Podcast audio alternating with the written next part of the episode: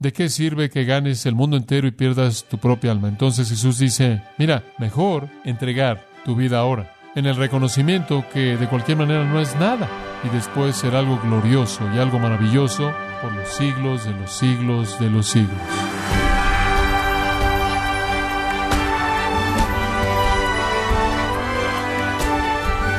Bienvenido a esta edición de Gracia a vosotros con el pastor John MacArthur.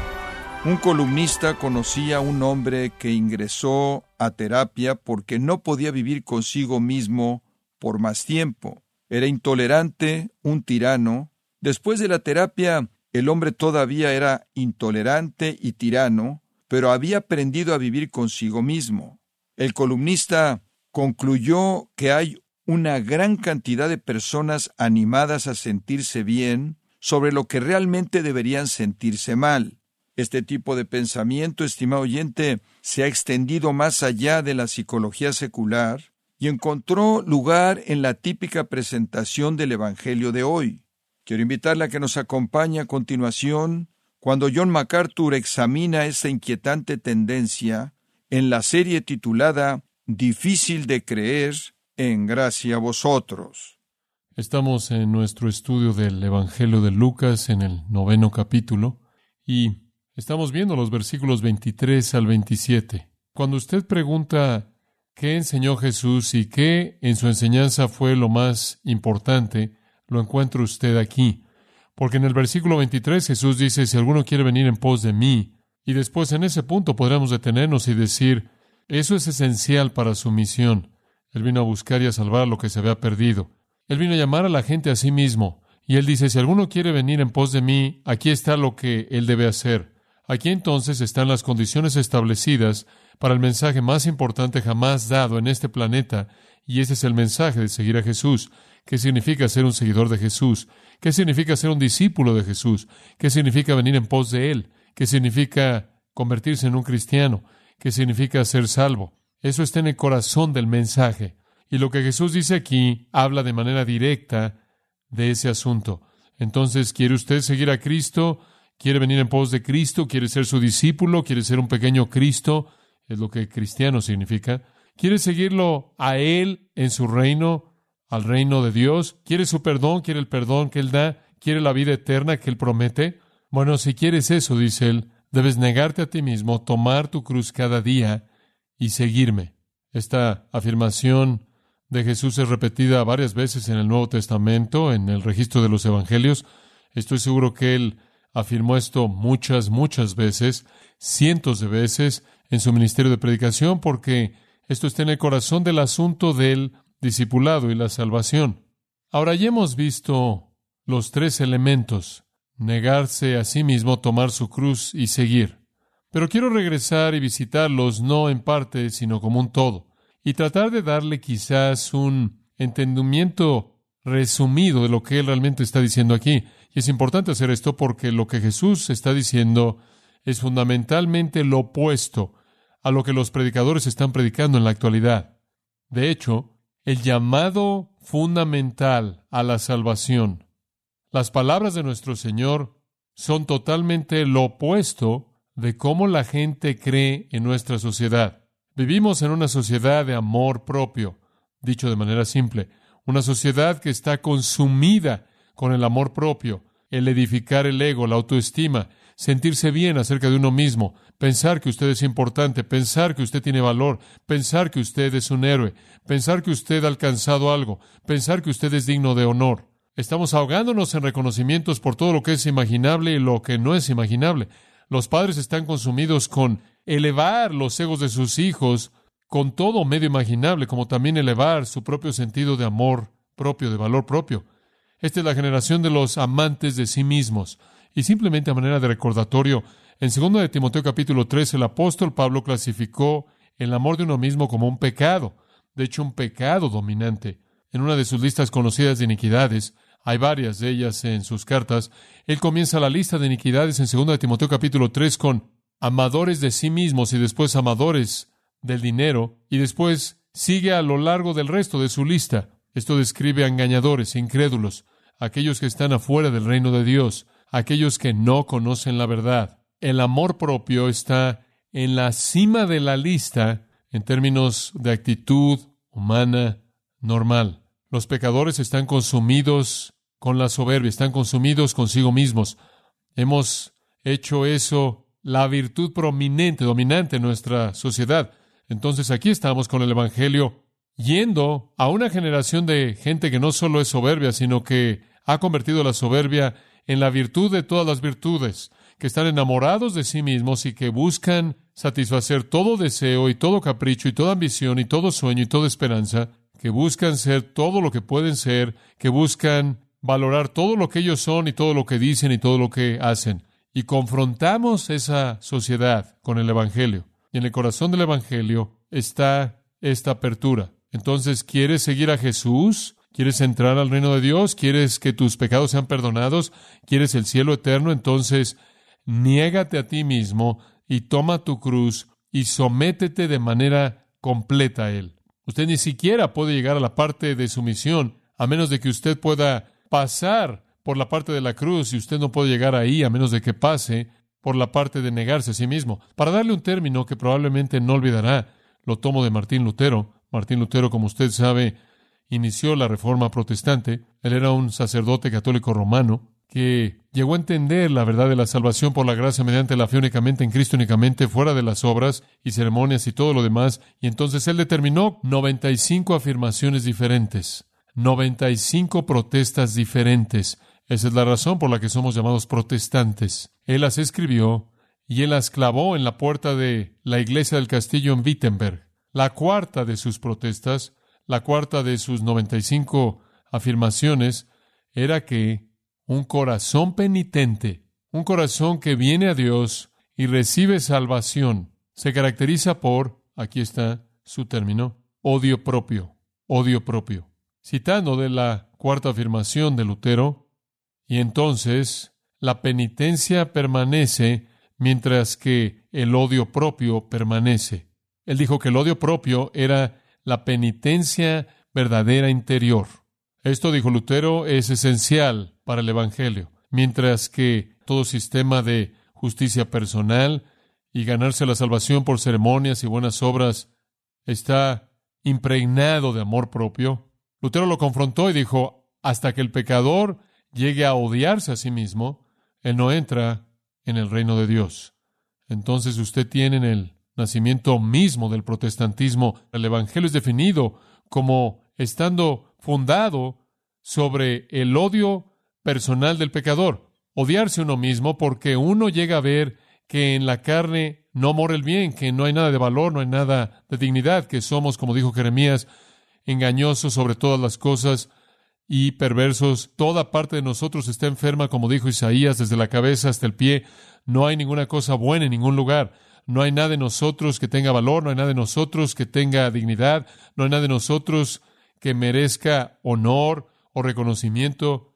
Es venir a la actitud de bienaventuranza de nuevo, de entender la pobreza espiritual, de entender la bancarrota, de entender que usted es absolutamente nada, de ver todo lo que es hecho en su vida, sea religioso o sea educativo, o sea moral, o sea lo que sea, y como el apóstol Pablo decir, todo es estiércol, todo es basura.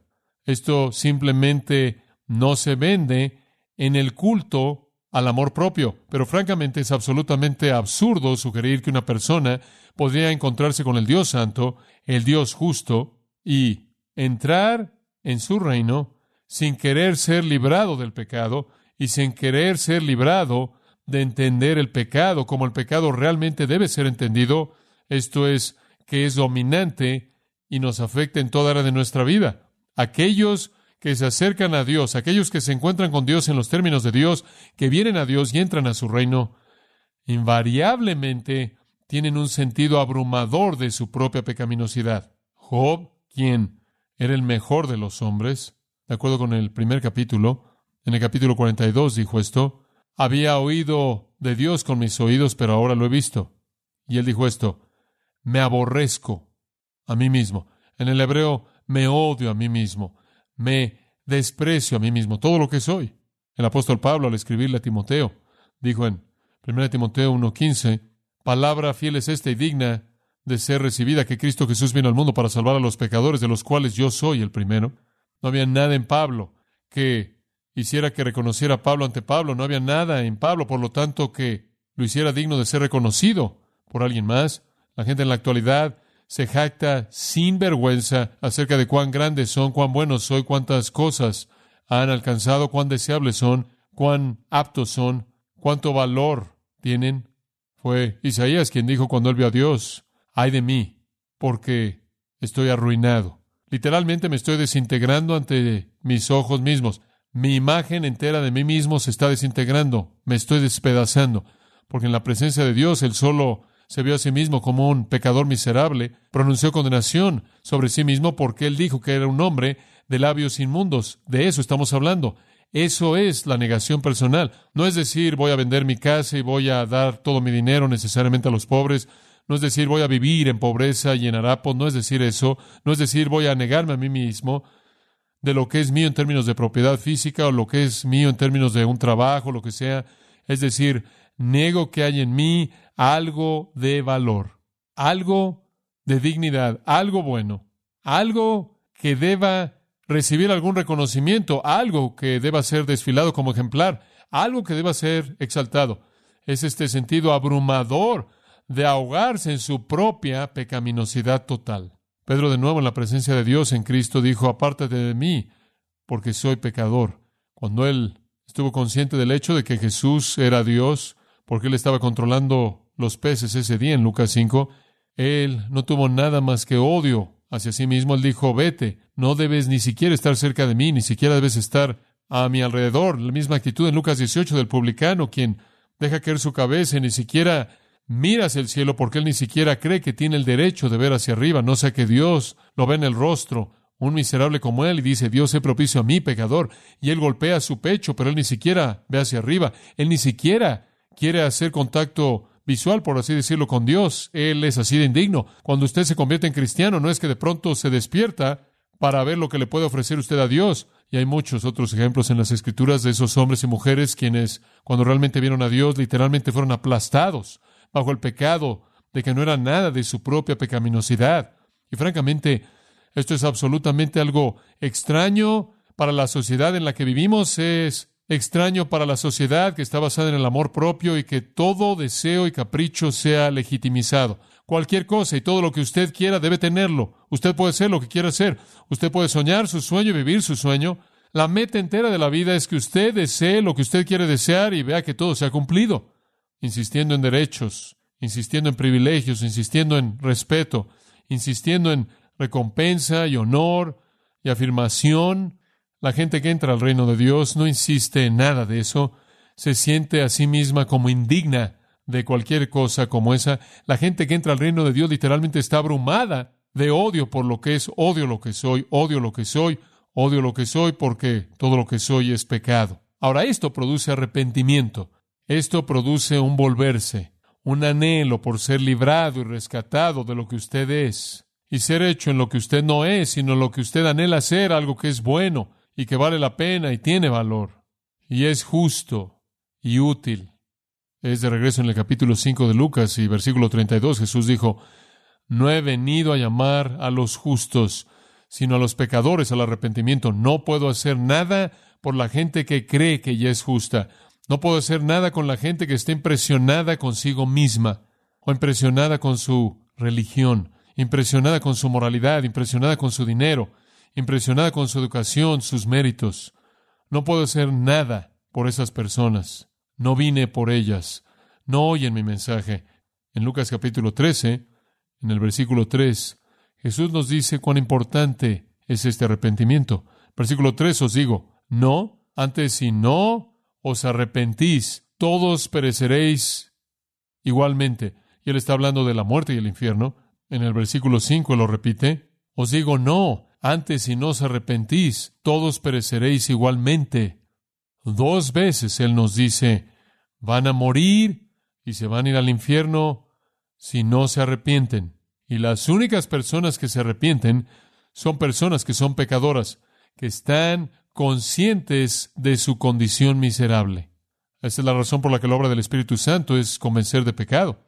Entonces lo que Jesús está diciendo aquí es, si quieres entrar a mi reino, si quieres seguirme, si quieres ser perdonado de tu pecado, si quieres vida eterna, tienes que comenzar a odiar todo lo que eres fuera de mí, reconociendo que todo el bien que hay en ti son trapos de inmundicia, menospreciando todo acerca de ti. Y ahora, debido a que todo lo que puedas haber alcanzado, o todo lo que puedas haber ganado, o todas tus supuestas obras han sido redefinidas como algo miserable, y te has visto a ti mismo como alguien totalmente indigno, estás en el lugar perfecto para estirarte y clamar por misericordia y gracia. Entonces, el mensaje real del Evangelio es el mensaje de que necesitas comenzar al odiar todo lo que tú eres. Eso simplemente no se vende bien en nuestra sociedad. ¿Y cuándo es que usted llega a oír a un predicador predicar así? Eso no es amigable con el que busca.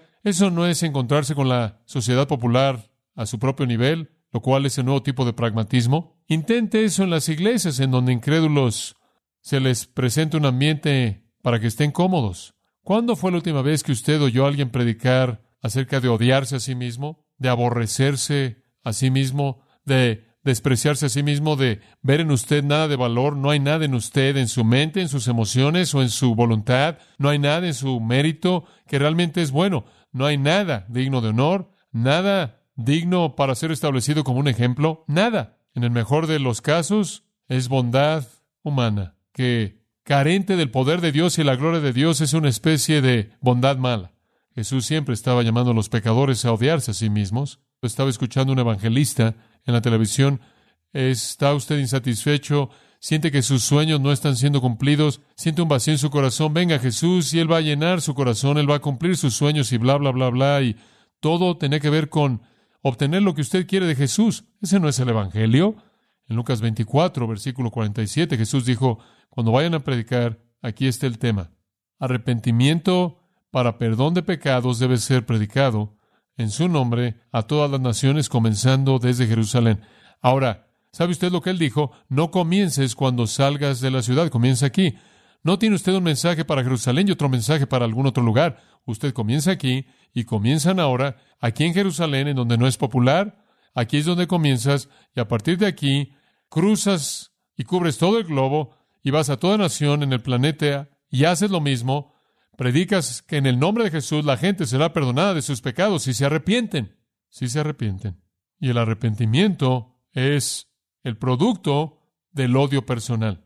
Es el producto de esa actitud de bienaventuranza. La gente se arrepiente cuando se ve a sí misma y están avergonzados de lo que ven. Cuando se ven a sí mismos y están rotos, quebrantados de corazón por lo que ven, es un redirigir su evaluación personal entera que dice, no soy nada, soy menos que nada, soy pecaminoso, soy miserable, soy impío hasta la médula. Y por cierto, esta no es una obra humana, esto no es algo que un pecador muerto, ciego, endurecido de corazón, sordo, va a producir por sí mismo. La única manera en la que el pecador jamás va a llegar a reconocer esto es cuando el pecador es expuesto a la palabra de Dios y el Espíritu de Dios, cuando el Espíritu de Dios toma la palabra de Dios y despierta al pecador para que vea su condición verdadera. Pero ¿cómo es que el Espíritu Santo va a despertar al pecador para que vea su condición verdadera a menos de que la verdad sea predicada? Eso es lo que dice Romanos.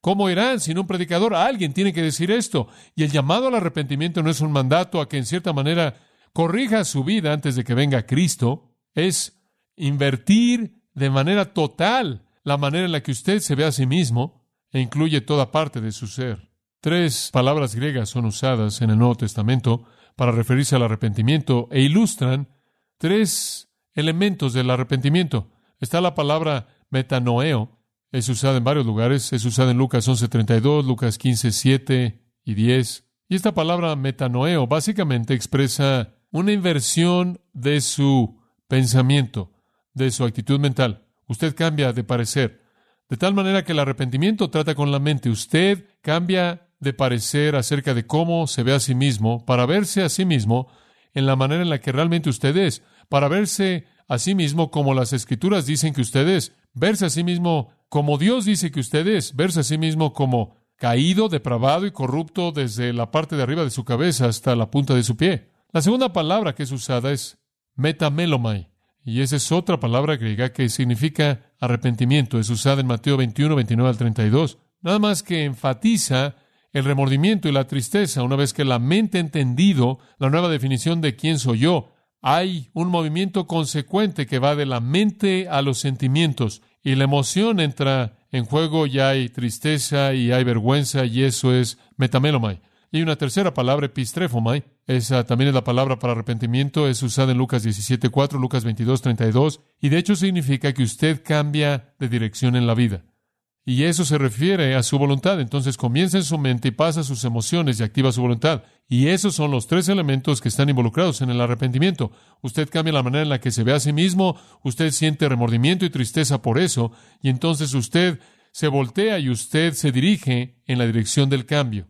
Y eso lo va a colocar a usted en la dirección de Dios. Y usted va a ser como el publicano en Lucas 18. Usted va a estar diciendo, Dios, Dios, mi mente entiende mi condición miserable, mis emociones la sienten, y entonces ni siquiera puedo levantar mis ojos y estoy golpeando mi pecho y después mi voluntad entra y clama a ti y dice, quiero que seas misericordioso hacia mí, un pecador. Entonces, intelectualmente, el arrepentimiento comienza con el reconocimiento de pecado, un entendimiento de la profundidad y amplitud de esa pecaminosidad y después pasa a la emoción, la cual tiene un sentido abrumador de tristeza y quebrantamiento remordimiento, es la tristeza de la que Pablo habló, llevando al arrepentimiento. Y después, en términos de voluntad, involucra un cambio de dirección, dejando el pecado hacia Dios, hacia Cristo, clamando por misericordia. No es solo un cambio de parecer, es un cambio de parecer, de manera de pensar, emoción y voluntad. David Martin Lloyd Jones escribió, el arrepentimiento significa que usted se da cuenta de que es un pecador culpable y vil en la presencia de Dios, que usted merece la ira y castigo de Dios, que usted va camino al infierno, significa que usted comienza a darse cuenta de que esto llamado pecado está en usted y que usted anhela deshacerse de él, que usted le da la espalda hacia el pecado en toda forma y apariencia. Usted renuncia al mundo, sea cual sea el costo, el mundo y su mente, su manera de pensar, como también su práctica. Usted se niega a sí mismo, usted toma la cruz, usted busca a Cristo, lo más cercano y más querido en el mundo entero puede llamarlo usted un necio o decir que usted tiene algún tipo de manía religiosa, usted quizás tenga que sufrir financieramente, no hace diferencia. Eso es arrepentimiento. Fin de la cita. Y esa es la razón por la que Jesús dijo, tienes que odiar a tu madre, tienes que odiar a tu padre, a tu hermano, hermana, sígueme. Esa es la marca de todo creyente verdadero. Está hablando de este tipo de evaluación personal que se manifiesta en el arrepentimiento. Usted quiere venir en pos de Cristo. Usted quiere dejar el camino por el que va y comenzar a seguirlo a Él. Eso es un cambio de dirección. Eso es un arrepentimiento. Eso es la voluntad. Bueno, va a comenzar con una evaluación personal que es dramáticamente diferente de la manera en la que usted siempre se ha visto a sí mismo. Va a tener que odiarse a sí mismo, va a tener que odiarse a sí mismo al grado al que usted va a estar dispuesto literalmente a morir si es necesario. Y esa es la consecuencia. Me veo a mí mismo por lo que realmente soy, entonces, ¿por qué voy a querer hacer algo sagrado de mi vida? Si me veo a mí mismo por lo que realmente soy y realmente quiero ser algo totalmente diferente de lo que soy, entonces la muerte de hecho va a ser atractiva para mí. Nunca seré el hombre que debo ser en este mundo. Nunca seré el hombre que debo ser hasta que esté muerto, ¿verdad? Ninguno de nosotros lo será. Yo quiero perdón por mi pecado. Yo quiero justicia en mi vida. Quiero la totalidad de la bendición de Dios. Cuando vengo a Cristo, quiero el pecado fuera del escenario. Estoy cansado de mi pecado. Estoy cansado de mí mismo. Estoy cansado de lo que soy. Quiero abandonar todo eso. Quiero venir a Cristo. Quiero ir por un camino diferente. Quiero ser una persona diferente. Y el cumplimiento definitivo de todos esos anhelos y deseos viene después de la muerte. Entonces, como Pablo, mi vida no es preciada para mí. Existe en mí este anhelo por ser lo que quiero ser en Cristo, lo que anhelo ser en Cristo, lo que deseo ser en Cristo. Está esta hambre y sed de justicia que es característica. Quiero alejarme del pecado. Quiero estar en una situación en donde ya no está presente el pecado. Entonces la muerte es un amigo bienvenido. Esa es la razón por la que Pablo dijo, para mí el morir es ganancia, es ganancia.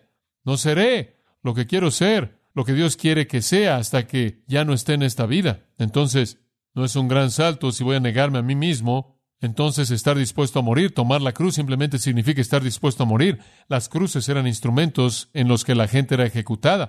Y Jesús está diciendo aquí, la negación personal significa que estás tan cansado de ti mismo que inclusive estás dispuesto a morir. Ahora, Si quieres seguirme, si quieres venir en pos de mí, vas a tener que sentir esto, vas a tener que entender tu condición verdadera, vas a tener que estar abrumado emocionalmente con esta condición, tristeza, vergüenza, al grado en el que estás dispuesto a negarte a ti mismo, estás dispuesto a irse a cual sea el costo, vas a seguir a Cristo, inclusive si es hasta la muerte. Eso es arrepentimiento, eso es lo que es, es odio personal, negarse uno mismo. Y sabe una cosa, inclusive ahora hay una especie de falta de confianza, o debería haber una falta de confianza residual en lo que soy, inclusive cierto odio personal. Eso es bendición. No hay nada en mí de valor, no hay nada en mí de utilidad, y entonces cuando llego al punto en el que quiero ser librado de lo que soy, y llego al punto de odio personal y clamo a Dios, no voy a poner ningún límite, no voy a decir, bueno Dios, tú puedes llegar hasta este punto, tú puedes solo tener esto y no esto. Hay un abandono total porque no hay nada que aferrarse, no hay nada ahí de valor. Esto está ligado a la fe salvadora. Hechos 20:21. Arrepentimiento hacia Dios y fe en nuestro Señor Jesucristo, de tal manera que la salvación viene a aquellos que quieren seguir a Cristo. Y la razón por la que quieren venir en pos de Cristo es porque creen en Él, pero la fe que salva es la fe que es penitente.